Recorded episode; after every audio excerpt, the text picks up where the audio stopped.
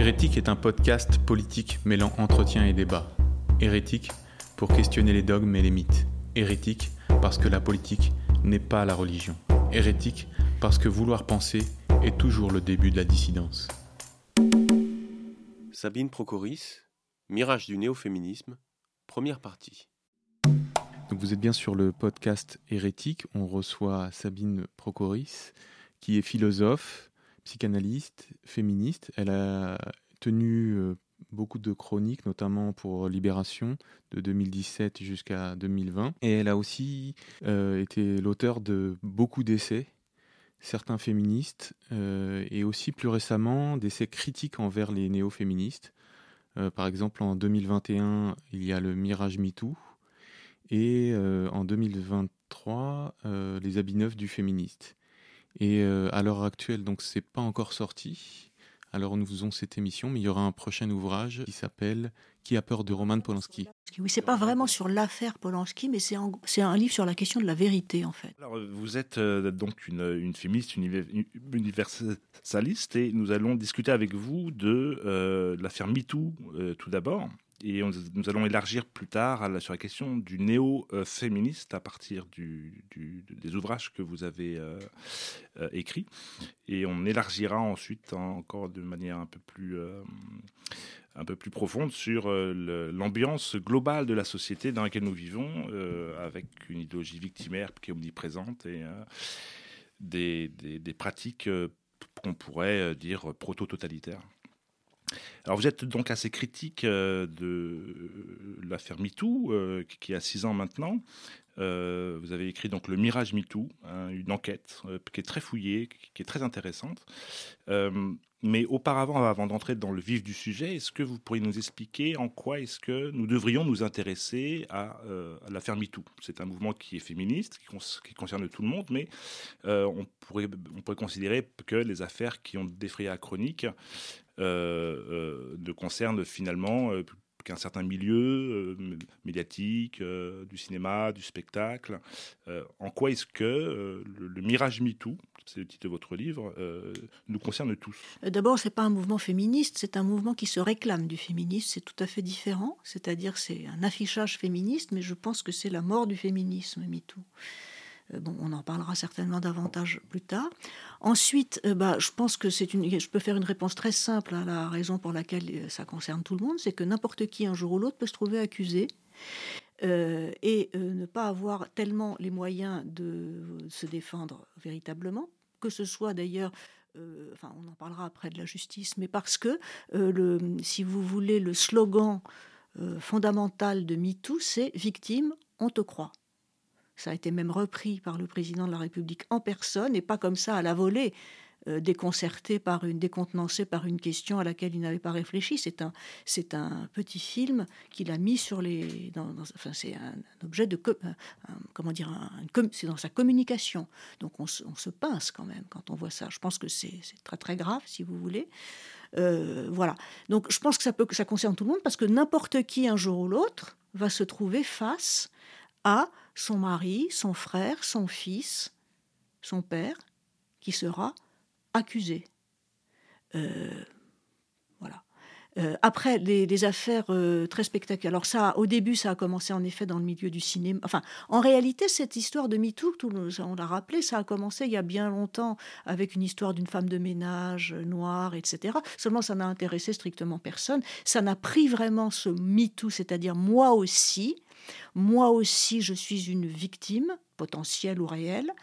Euh, ça a pris avec l'affaire Weinstein en 2017. Alors évidemment, c'était un mania du cinéma, énorme affaire, et ça a été immédiat. En même temps, en France, vous aviez Balance ton port, où vous aviez quelqu'un qui n'était quand même pas non plus un, homme aussi connu que ça, qui était un type qui travaillait certes dans les médias, Éric Brion, qui a été euh, accusé, enfin m'accusait pas accusé d'ailleurs, puisqu'il avait reconnu qu'il avait dit cette phrase.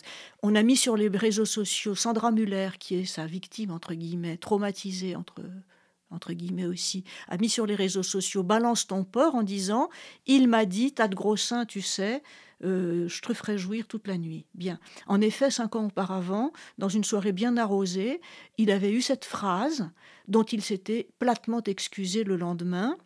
Et cinq ans plus tard, comme par hasard, juste le jour de l'affaire Weinstein, enfin après l'article du New York Times, voilà que ce balance ton port euh, vient sur les réseaux sociaux en France. Le lendemain, il y a Alissa Milano, l'actrice américaine, qui met le, hashtag, euh, le mot dièse MeToo.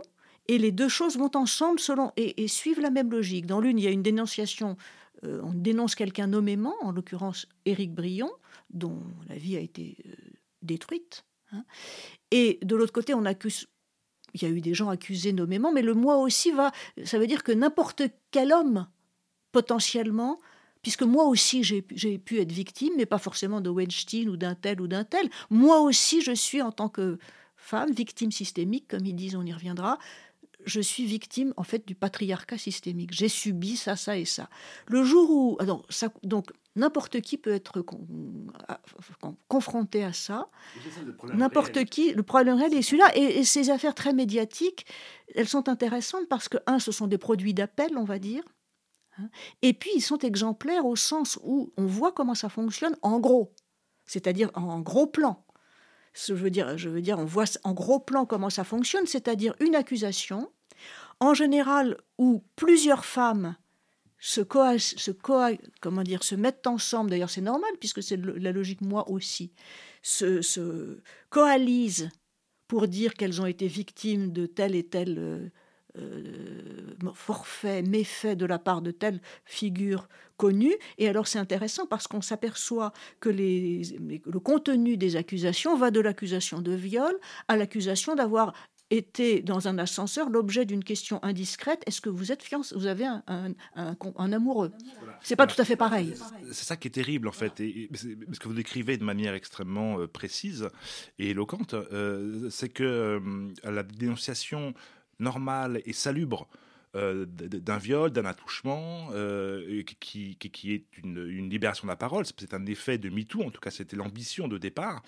Euh, on, met, on, part dans une sorte d'emballement dans laquelle on, s'auto-victimise en permanence.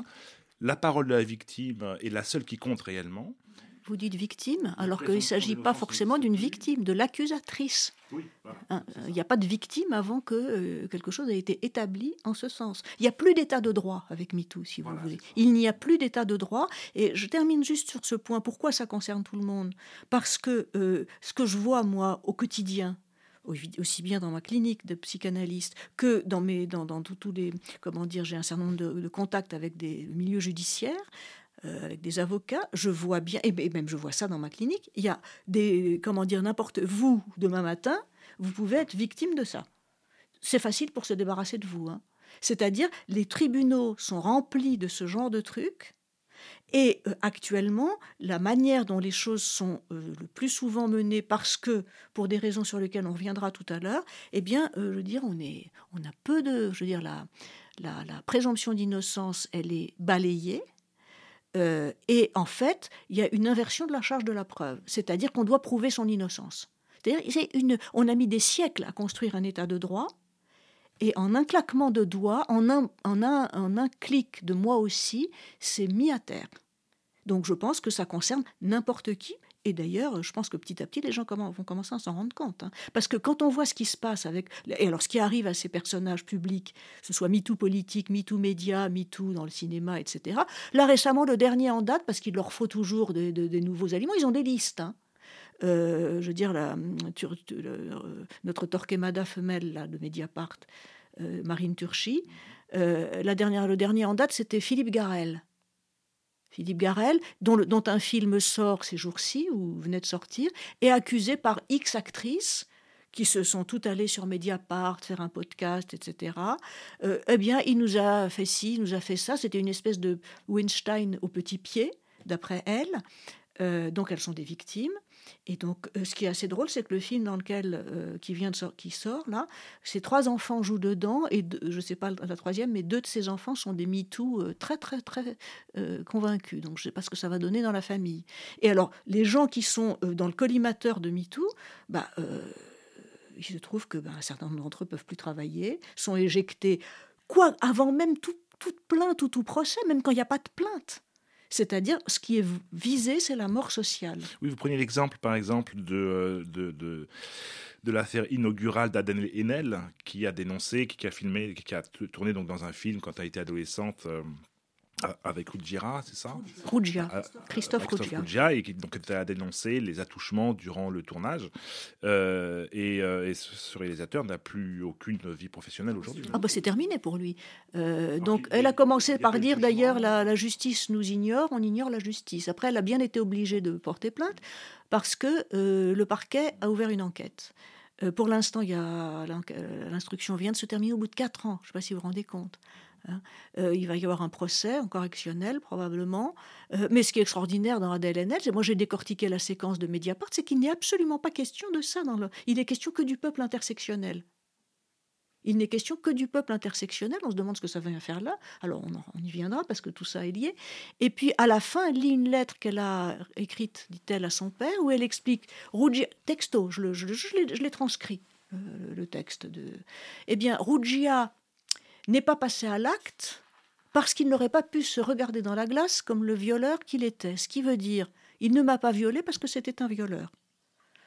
Après, elle ne parle d'aucun attouchement. Alors si dans le making-of de Marine Turchi, elle dit qu'il lui aurait mis la main, je sais pas quoi, sur, le, sur, le, sur la poitrine ou sous ou sur le ventre, je sais pas quoi, qu'elle était sous emprise, évidemment. Donc elle allait chez lui toutes les semaines parce qu'elle était sous emprise, mais en même temps elle se réfugiait. Donc on peut pas être sous emprise et pas sous emprise à la fois. C'est-à-dire si on, est sous emprise, on se réfugie pas dans un coin. Donc il y a quelque chose qui cloche, hein, vraiment visiblement. Bon, laissons ça de côté, la justice va s'en occuper, on va voir comment.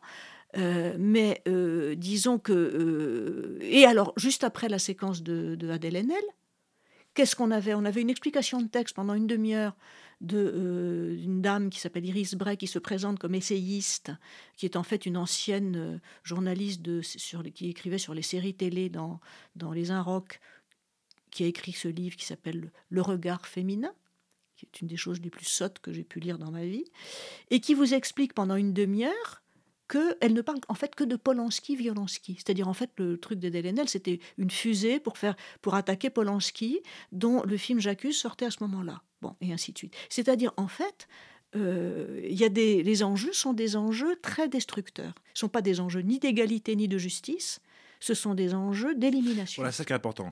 Vous êtes en train de dire que le, le, le, le, grand mouvement MeToo est un mouvement qui, au fond, nuit au féminisme. Mais oui, et d'ailleurs, tout à l'heure, vous évoquiez la fameuse formule libération de la parole. Moi, j'en en crois pas un mot. C'est un formatage de la parole. D'ailleurs, moi aussi, franchement, euh, c'est un peu pauvre. Vous ne pensez pas que malgré tout, ça, ça, a permis à des centaines de femmes de... Je pense que ça, a donné à, des, un, certain nombre de femmes une façon, malheureusement, de elles ont revisité leur histoire. Et ça, on le voit sans arrêt, en position de victime, c'est-à-dire de déresponsabilisation. On, on, viendra aussi un peu plus là-dessus après. Mais si vous voulez, euh, il est évident que pendant trop longtemps, euh, l'institution, enfin la police et la justice n'ont pas bien reçu les femmes. Hein. Euh, c'est-à-dire, a priori, elles étaient considérées comme l'ayant bien cherché ou mentant. Mais il y avait quand même eu beaucoup de progrès qui ont été faits. Euh, sauf qu'aujourd'hui, les, les, commissariats et la justice sont remplis de, de plaintes qui n'ont pas d'objet n'ont pas d'objet. Alors là-dedans, ce qui est, là, pourquoi cette, ça nuit aux, femmes et au féminisme, y compris sur le plan de la, des, des, des, des, atteintes sexuelles? D'une part, à cause de la confusion entre des, choses de niveau de, des registres différents, qui est absolument actée en Espagne aujourd'hui, avec la loi du solo si si, seul un oui est un oui, puisque on, ne distingue plus en Espagne entre l'agression sexuelle, par exemple euh, un baiser forcé, un attouchement, et puis le viol. Mmh. Si bien que au moment où tout le monde, la planète entière, prenait feu sur le baiser de Rubiales, qui n'est pas un baiser sexuel, hein, je l'explique dans un article, euh, eh bien, on libérait un, des violeurs du viol collectif de Pamplune. Et les féministes en Espagne, je l'ai lu dans la presse espagnole, puisque je lis l'espagnol, je suis abonné à, à un ou deux journaux, euh, eh bien, elles ont beaucoup plus, elles sont se sont beaucoup plus excitées sur ce baiser, qui était quand même pas grand, rien du tout, faut bien le dire, que sur la libération de ce violeur. C'est pas qu'elles n'ont rien dit, mais là, c'est beaucoup plus discret. Donc, pour moi, il y a un vrai problème. Et quand euh, Sandra Muller, qui explique qu'elle a été, qu'elle est tombée dans une phase spatio-temporelle de traumatisme, c'est pour ça qu'elle a mis cinq ans à dénoncer ce pauvre, euh, ce pauvre Éric Briand, euh, vous explique qu'elle est traumatisée. Moi, j'ai une patiente qui a subi un viol, mais un viol, hein pas dans une soirée, j'ai trop bu, j'ai envie, j'ai pas envie, j'y vais, j'y vais pas. C'est-à-dire, elle faisait du stop, c'était peut-être pas prudent. Un camionneur l'a prise, elle a été violée sous la menace d'un couteau. Oui, ça c'est un viol. Il n'y a pas de problème. Elle a porté plainte. C'est difficile de porter plainte parce que c'est pas rigolo un procès pour viol. Hein. Elle a, le type a été en prison, il est lourdement condamné et euh, quand ce type est sorti de prison, elle était venue me voir parce que euh, bah, c'était trop pour elle. Enfin, c'était une remontée d'angoisse. Je peux vous dire que euh, quand elle a lu que Sandra Muller avait été traumatisée, elle l'a très mal pris, je peux vous dire. Pour moi, c'est une insulte faite aux véritables victimes. Et quand on vous explique les égrégatifs de lettres, que tel poème de Ronsard, j'avais fait une tribune là-dessus, hein, une chronique là-dessus dans Libération, qui s'appelait Ronsard ce violeur, c'est euh, l'éloge de la culture du viol, comme on dit, et que c'est traumatisant pour les élèves, vous vous dites, il y a quand même un petit souci. Parce que qu'est-ce qui se passe alors pour un vrai viol? C'est un peu ce que dit Kamel Daoud sur la question de la dictature. Hein, quand il avait fait un très beau texte dans Le Point en expliquant que quand on nous explique ici qu'on est en dictature, euh, faut peut-être savoir ce que les mots veulent dire. Alors qu'est-ce qu'ils vont dire, eux, dans les pays où il y a des dictatures? Quels mots vont-ils employer? En fait, on, se retrouve, vous décrivez le mécanisme qu'on retrouve dans ce qu'on appelle le wokisme d'une manière générale, c'est-à-dire des mouvements qui s'emparent d'une cause qui est tout à fait légitime. Oui, la cause est légitime. L'antiracisme, l'antifascisme, l'écologie, le, féminisme, etc. Mais qui finissent par la pervertir hein, et la desservir absolument à travers des excès absolument euh, outranciers. Je pense que c'est encore plus grave que ça. Je ne pense pas qu'ils finissent par la pervertir je ne pense pas que, en ce qui concerne MeToo, on puisse parler des dérives de MeToo. C'est dans l'ADN de MeToo, ce qu'on appelle alors ces dérives. Je le dis tout à fait clairement au début de mon livre, c'est-à-dire, euh, soit on est MeToo, soit on est un peu critique en disant oui, bien sûr, mais y a pas, on ne fait pas d'omelette sans casser des œufs, et c'est les excès de la révolution, etc. Et c'est des dérives. Mais ce ne sont pas des dérives, c'est la logique même du mouvement. C'est ça que j'ai voulu montrer. Donc je ne pense pas que euh, au bout d'un moment, ces mouvements, enfin l'antiracisme, etc., euh, vont trop loin. Je pense au contraire que c'est beaucoup plus cynique que ça. Je pense qu'il y a une instrumentalisation de bonnes causes pour en fait un projet qui est un projet euh, éradicateur, un projet de prise de pouvoir. Et que l'affichage, si vous voulez, de la bonne cause, c'est une instrumentalisation de la bonne cause et qui évidemment du coup là, c'est, vous savez c'est comme quand Erdogan disait euh, la démocratie moi pour moi la démocratie c'est comme l'autobus. Je suis monté dedans mais je descends à telle station quand c'est terminé. Je veux dire on instrumentalise l'affichage démocratique pour arriver à autre chose. C'est un moyen. Donc les, ces causes sont pas des buts ce sont des moyens. Et donc elles sont d'emblée c'est dévoyé si vous voulez. C'est une fausse route d'emblée et ça, moi, on m'a dit que j'exagérais, mais chaque jour qui passe montre que je ne me suis pas trompée. Mmh. C'est ce qu'on retrouve largement dans l'indigénisme, l'antiracisme, le pseudo-antiracisme contemporain, etc. C'est des mouvements qui sont euh, proto-totalitaires. Oui, oui, oui, mais tout à fait, tout à fait. Et d'ailleurs, qui sont, qui sont proto-totalitaires, oui, comme vous dites, euh, dont les moyens ce qui est formidable, je trouve, moi, je n'ai pas encore d'explication, à part le conformisme généralisé, l'opportunisme, et enfin, il y a beaucoup de, facteurs, certainement. Mais moi, ce qui me, ce qui me reste, je reste quand même perplexe devant le pouvoir d'intimidation. La terreur que ça la, le, Oui, le, la terreur, le pouvoir d'intimidation. Euh, parce que, en fait, bon, je sais, il y a des gens qui peuvent perdre leur travail, c'est vrai. Mais quand on voit ce qui se passe dans les universités aussi, que ce soit sur les questions d'antiracisme ou de... Euh, là récemment, alors aux États-Unis, mais en France, c'est pas très différent. J'ai un ami qui m'a raconté que aux États-Unis, il y avait un, il y avait un dans un cours de, enfin, il y a des étudiants de, de musicologie qui se sont plaints parce que dans tel opéra de Verdi, je crois, il y avait le mot gitane. Ah oui, mais non, je veux dire, le prof, il est prêt, on, le dégage. Et alors sur les accusations MeToo en France dans les universités, j'ai eu quelques histoires assez terribles. Hein. Et alors, quand bien même qu'elle. En plus, ce qui est terrible, c'est que même quand la personne a été blanchie, complètement blanchie par la justice, ça ne suffit pas. On dit, ah oui, mais elle gagne à tous les coups. C'est-à-dire, si elle gagne en justice, bah, très bien. Et ça peut être à tort ou à raison, parce que la justice peut se tromper comme forcément. Si elle perd, enfin, elle gagne à tous les coups. C'est que la justice est patriarcale. Donc, les gens qui sont blanchis, même blanchis, ils n'ont pas le droit de revenir.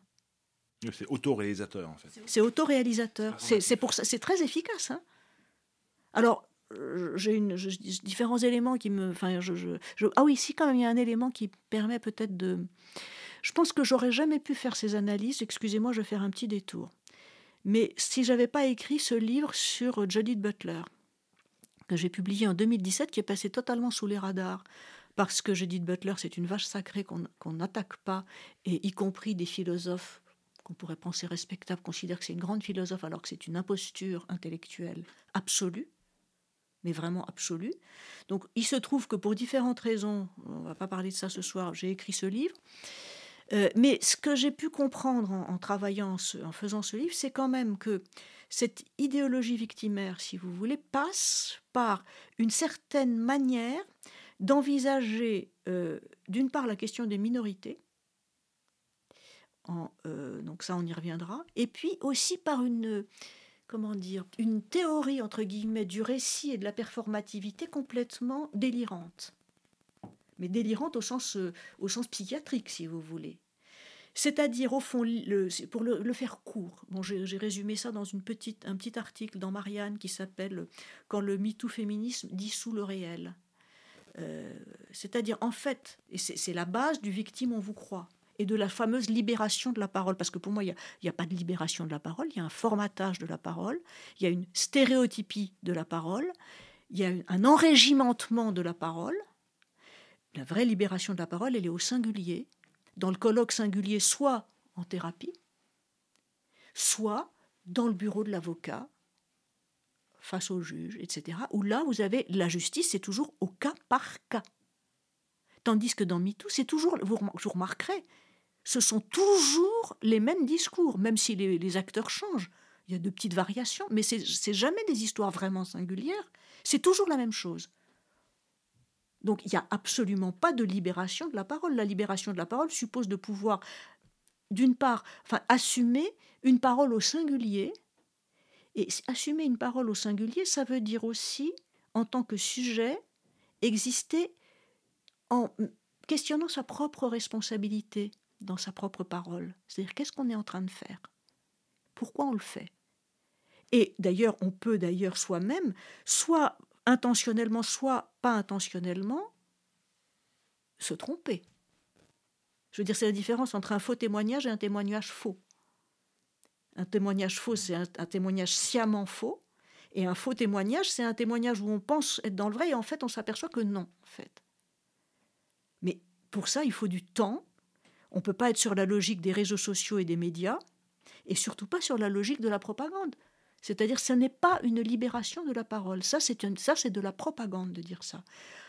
Après, que sur un certain nombre de personnes, ça ait permis de se dire, bah, peut-être que je pourrais quand même aller en parler d'une manière singulière, peut-être, sans doute. Mais je, pense que c'est... Vous savez, j'ai lu cet été un livre très intéressant à propos de paroles singulières. J'ai lu un livre écrit sous pseudonyme d'une femme, professeure de musique, euh, qui a été violée par Guy Georges et qui en a réchappé. Le livre s'appelle, c'est un livre très intéressant, De l'inconvénient d'avoir été violée. C'est vraiment un livre qu'il faut lire, hein, parce que là, sur cette question-là, du rapport à, ce, type d'événement, et puis c'était Guy Georges, hein, elle a sauvé sa peau parce qu'elle a eu une présence d'esprit absolument incroyable Bon, elle raconte tout ça très bien dans son livre, c'est chez Albin Michel. Euh, et vous voyez bien à ce moment-là qu'est-ce que c'est? Parce que quand vous lisez son livre, ça c'est une parole singulière. Ça c'est une libération de la parole. Ce n'est pas Springora, hein, la libération de la parole. Springora, c'est stéréotypé. C'est un truc stéréotypé. Alors pour rappeler, c'est le consentement de Vanessa Springora qui raconte son histoire avec Gabriel Matzneff, qui était loin d'être un saint, qui séduisait des tas de jeunes filles, mais qui a vraiment vécu une histoire d'amour avec cette fille. D'ailleurs, c'est extraordinaire parce qu'au moment où le consentement est sorti, d'abord, vous avez remarqué que euh, avant, 15 jours avant qu'il sorte, toute la presse vous expliquait ce que vous deviez lire dans ce livre, avant même que vous y l'ayez lu. C'est pas de la propagande, ça. Bon, euh, et on a, Gallimard a enlevé tous les livres de Matzneff de la vente, y compris sur Amazon, on ne pouvait plus les trouver, y compris les livres les moins sulfureux.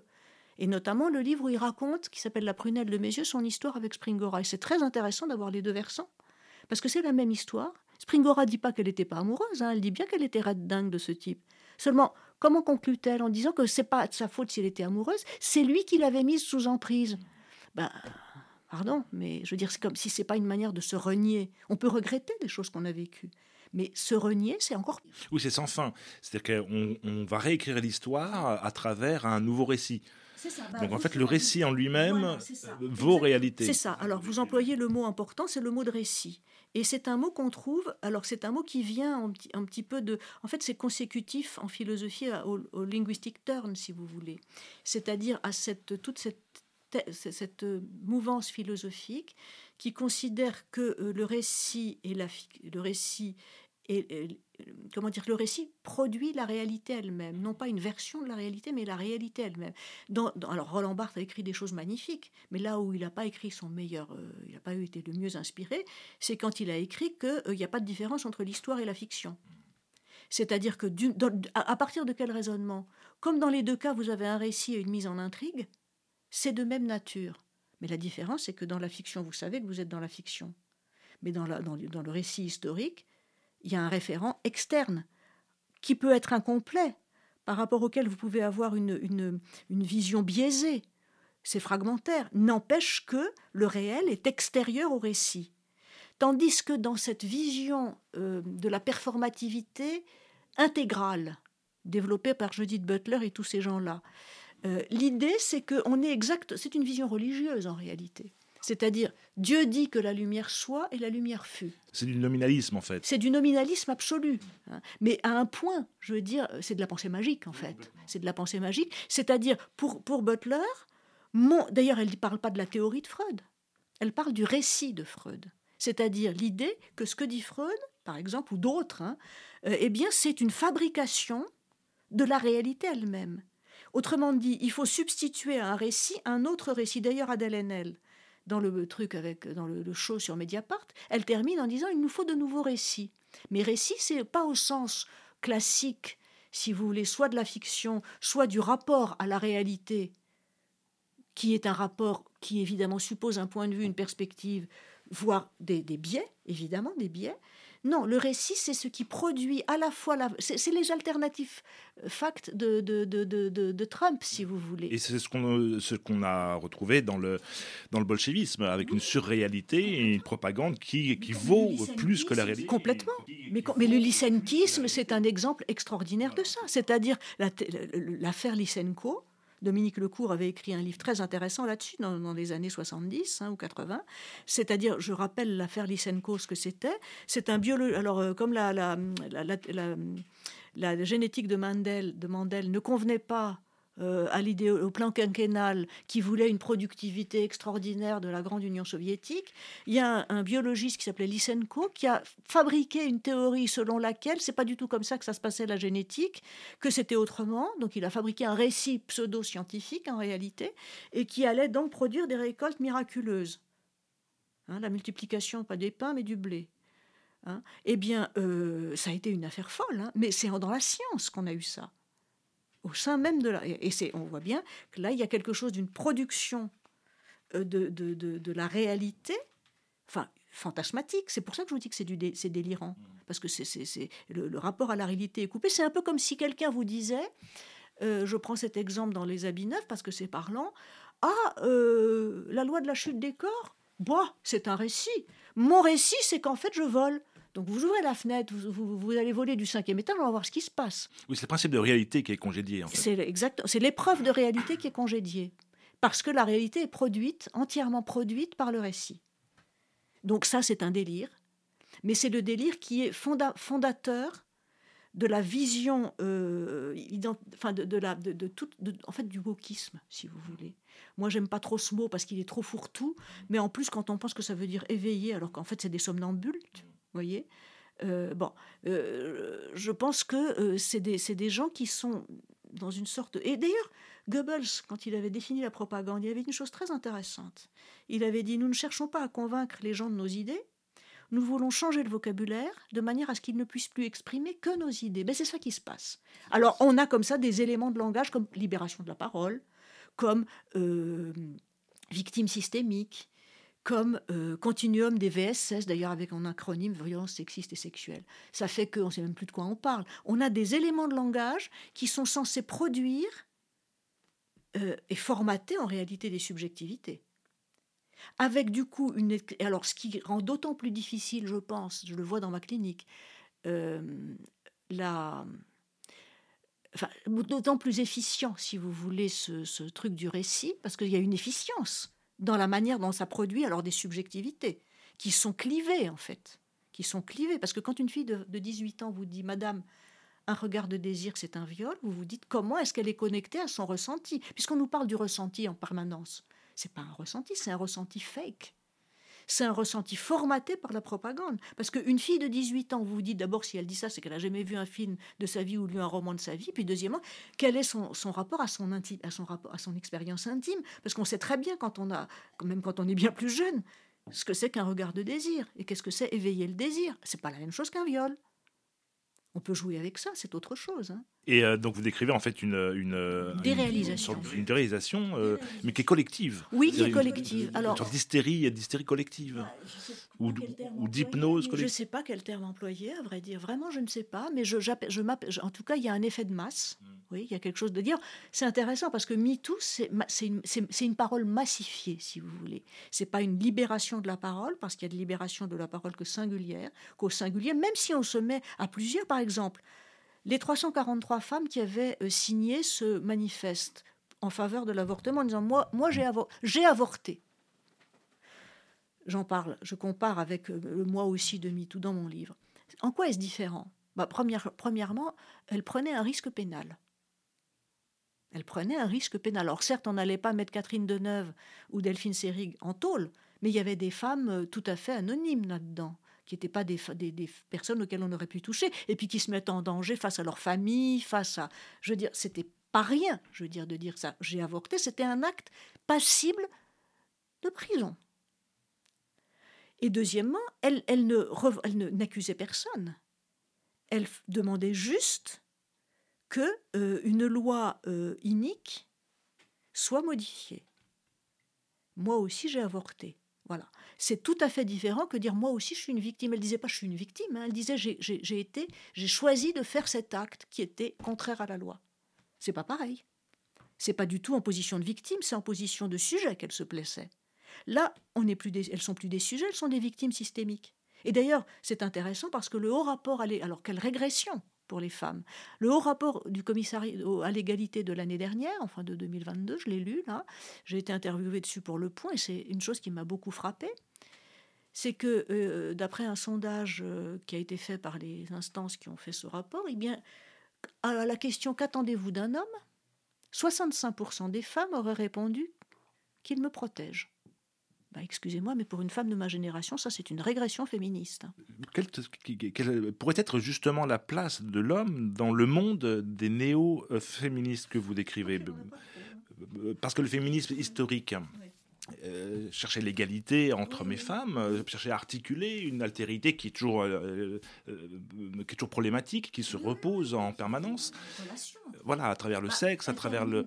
Simone de Beauvoir, le dernier mot, c'est fraternité quand même. Voilà. Et aujourd'hui, on n'a pas du tout l'impression que, les, féministes contemporaines, enfin les néo-féministes contemporaines, ont envie de vivre avec des hommes, en fait. Disons, si on prend l'histoire du féminisme, bon, c'est une longue histoire quand même, les suffragettes, etc., qui ont été quand même assez violentes, mais il y avait, on comprend, hein, euh, je veux dire. Elles ont eu le droit de vote d'ailleurs bien plus tôt qu'ici, à cause des services rendus à l'Angleterre pendant la guerre de 14. Bon.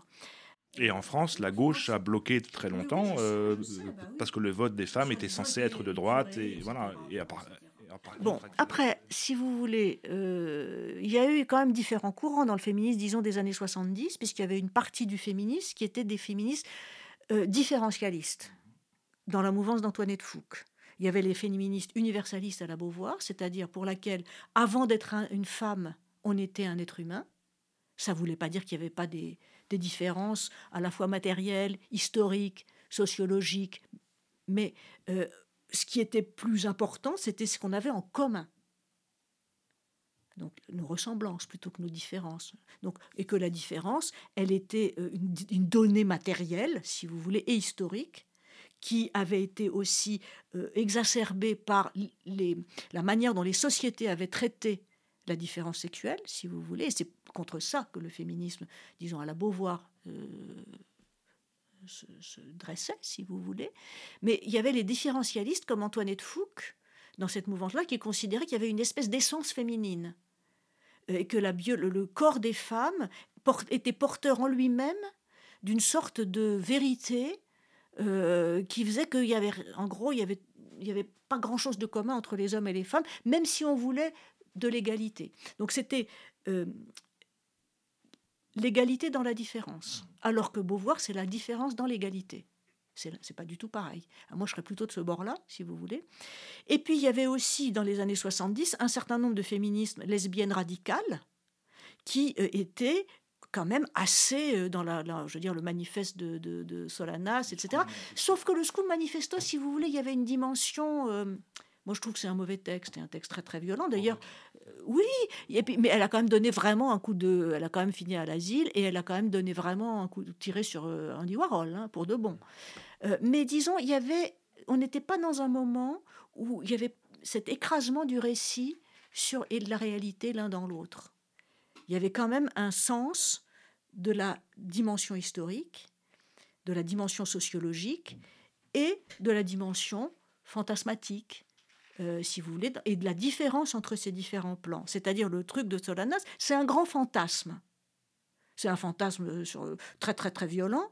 Mais la différence, c'est qu'aujourd'hui, quand Virginie Despentes vous dit nous vivons dans, dans, une ère Solanas, ça n'est pas du fantasme. On est dans ce qui est souhaitable, on est vraiment dans, dans, dans la dystopie qu'on souhaite. C'est-à-dire il y a écrasement du, réel sur le, fantasme sur le réel. une espèce de ce qu'on se disait, c'est à cause de cette histoire du récit. Donc c'est pas du tout la même chose. Et vous voyez, il aurait été impossible dans les années 70, pour des raisons historiques, que euh, quelqu'un puisse écrire, un universitaire puisse écrire comme il l'a fait sur Adèle Haenel, que Adèle Haenel était l'équivalent de Primo Levi. Pourquoi?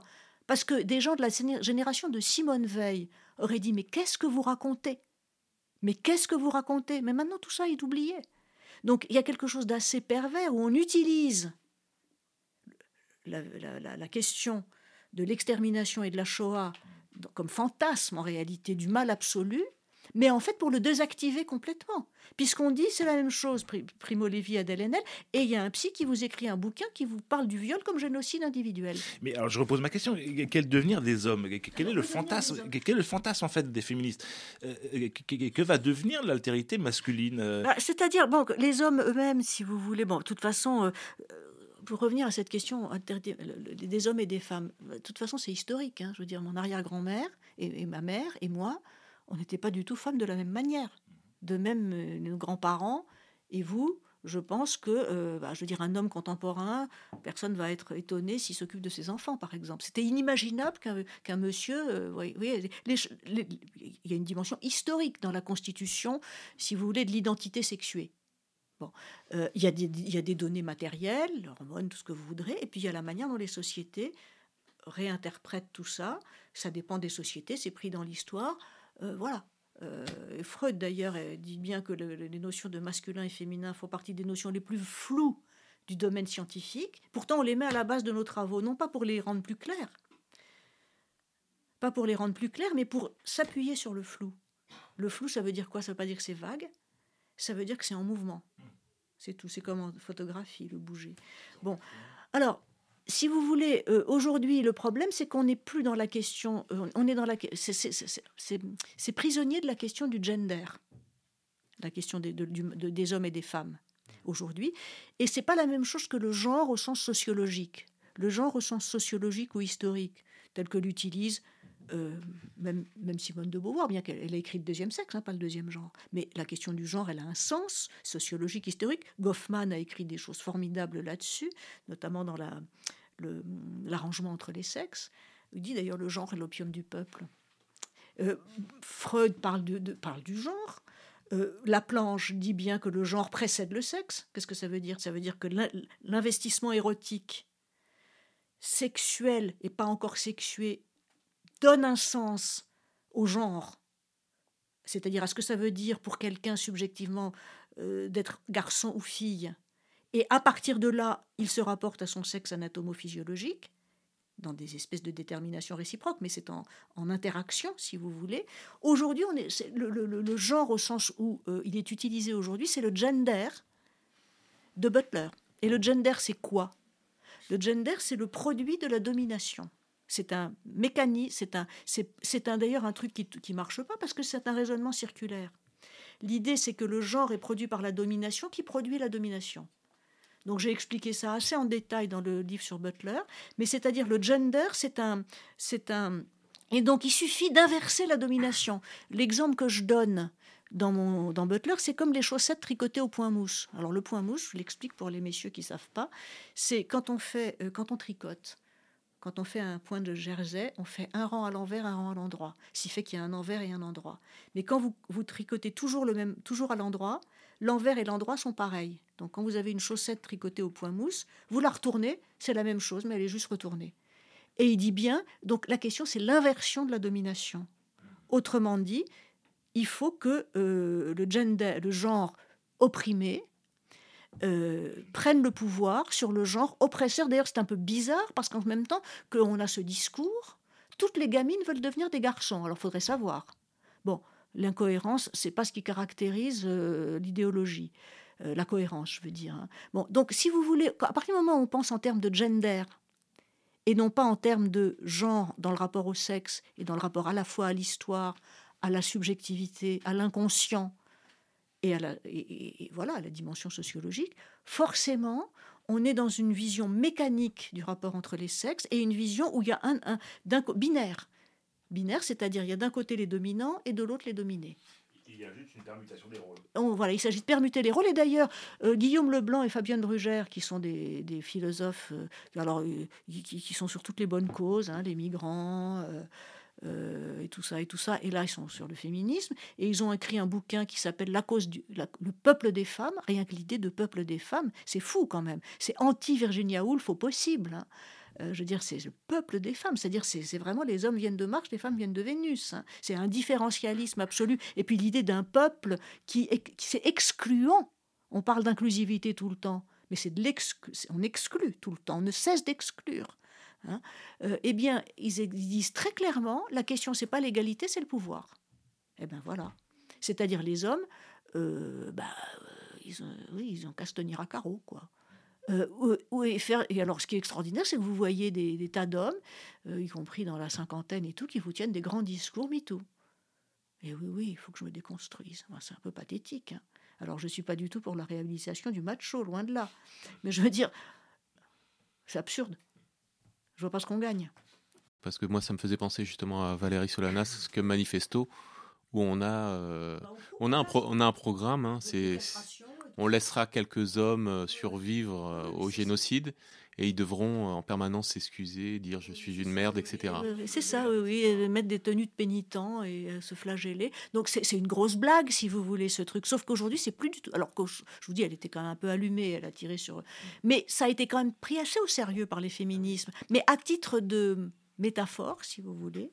Sauf qu'aujourd'hui, on n'est plus dans la métaphore. D'ailleurs, il n'y a plus d'espace pour la métaphore, puisque tout est collé il n'y a plus de métaphore, il n'y a, plus métaphore, il n'y a plus d'humour non plus.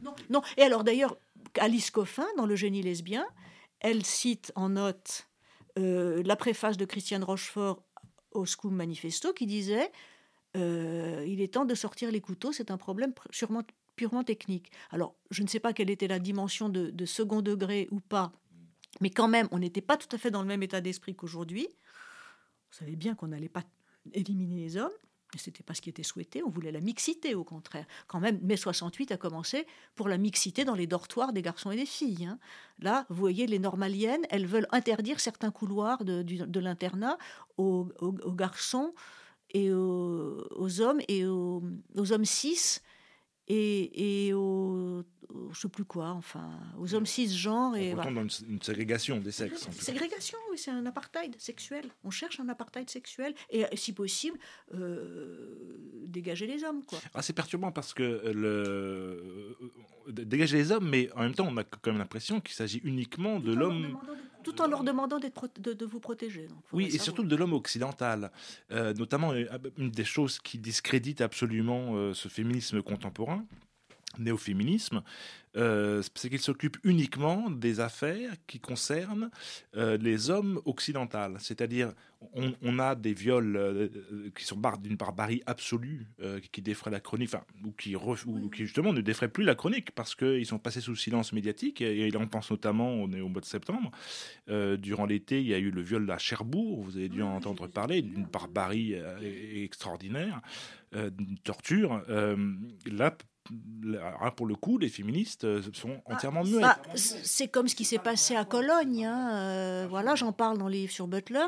Et puis, en même temps, je veux dire, euh, disons, quand on voit l'affaire Mila aussi, c'est quand même très intéressant. Ce qu'on a dit, ce, que, ce, que, dont on parlait tout à l'heure, c'est même pas de, répéter ça comme un perroquet à Delenel, mais le peuple intersectionnel. C'est-à-dire, dans la mesure où les luttes doivent être intersectionnelles, qu'est-ce que ça veut dire intersectionnel? C'est ce que, d'une manière moins. euh, c'est ce que Butler appelait l'alliance des minorités. Qu'est-ce que c'est l'alliance des minorités? C'est l'alliance de. Alors, c'est quoi les minorités? C'est tous ceux qui sont. Alors, noirs, gros, euh, trans, femmes, euh, je ne sais pas quoi encore, euh, roux, et tout, ce que vous pouvez imaginer, qui sont discriminés. Ben, C'est-à-dire, on fait de la discrimination une, identité, en fait. Qui sont discriminés par les méchants, le, le méchant hétéropatriarcat blanc occidental. Et donc, il faut qu'ils s'allient. Par conséquent, évidemment que euh, les- la religion des dominés, par exemple les musulmans, euh, ou les peuples, les, par exemple, les, ou, ce qui se peut se passer en Afrique, comme c'est des, des gens qui ont été colonisés, en fait, bah, c'est ce que raconte Ouria Boudelja. hein.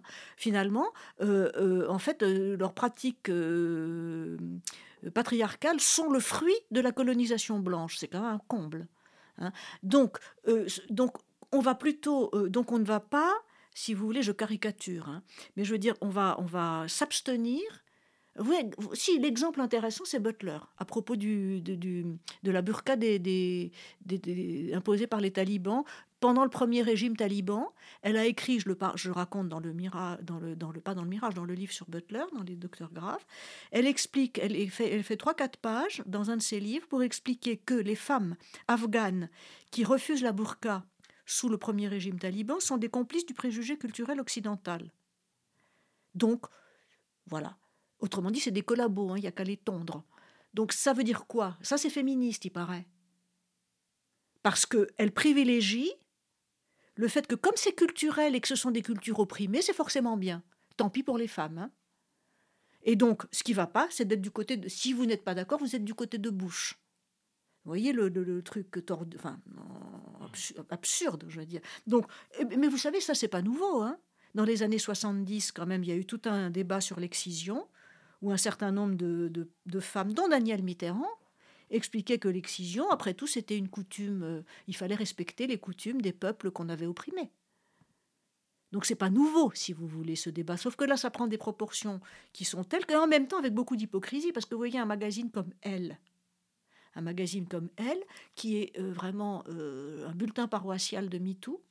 Toutes les semaines, vous avez des trucs sur MeToo, mais à un point, mais c'est ahurissant. En même temps, sur les Iraniennes, il vous a fait en fait tout un truc sur l'Iranienne, mais d'une manière assez dégoûtante. C'est-à-dire, vous aviez des stars, des stars. Alors, il y avait Léa Salamé, Delphine Orviller, qui s'est prêtée à ça, enfin, toutes, les, toutes sortes de personnalités qui se sont prêtées à ça, des actrices, euh, qui, posent, qui donnaient leur voix aux Iraniennes, comme si elles n'étaient pas assez grandes pour prendre la parole elles-mêmes, et comme si elles ne l'avaient pas fait, avec le soutien des hommes, on ne le dit jamais, parce que qui a été pendu en Iran? Ce sont des jeunes hommes, hein, pendus à l'aube, ce pas des femmes. La, Macha Amini, elle a été tuée par la police, les femmes sont hyper maltraitées, mais ils ont été soutenus par les hommes, et les, exécutions, c'était des exécutions de jeunes gens. Ça, on ne le dit pas, pas assez. Et donc, elle posait avec une photo de, chacune d'une femme iranienne. Mais c'était dégoûtant. C'était dégoûtant. parce qu'on se donne une bonne conscience avec des stars de féminisme, pas uniquement euh, replié sur soi-même, mais c'est un mépris pour les femmes iraniennes absolu de faire ça. Parce que Léa Salamé ou Delphine Orviller ou je ne sais plus quelle actrice était plus importante que la femme iranienne. Elle lui donnait sa voix, qui, était plus qui avait sans doute plus de valeur. Vous venez d'entendre la première partie de l'entretien avec Sabine Procoris, Mirage du néo-féminisme. Rendez-vous dans 15 jours pour la seconde partie. Vous pouvez retrouver les documents évoqués lors de l'émission ainsi que d'autres permettant de prolonger la réflexion sur notre site hérétique au pluriel.fr. Le podcast est disponible sur toutes les plateformes d'écoute.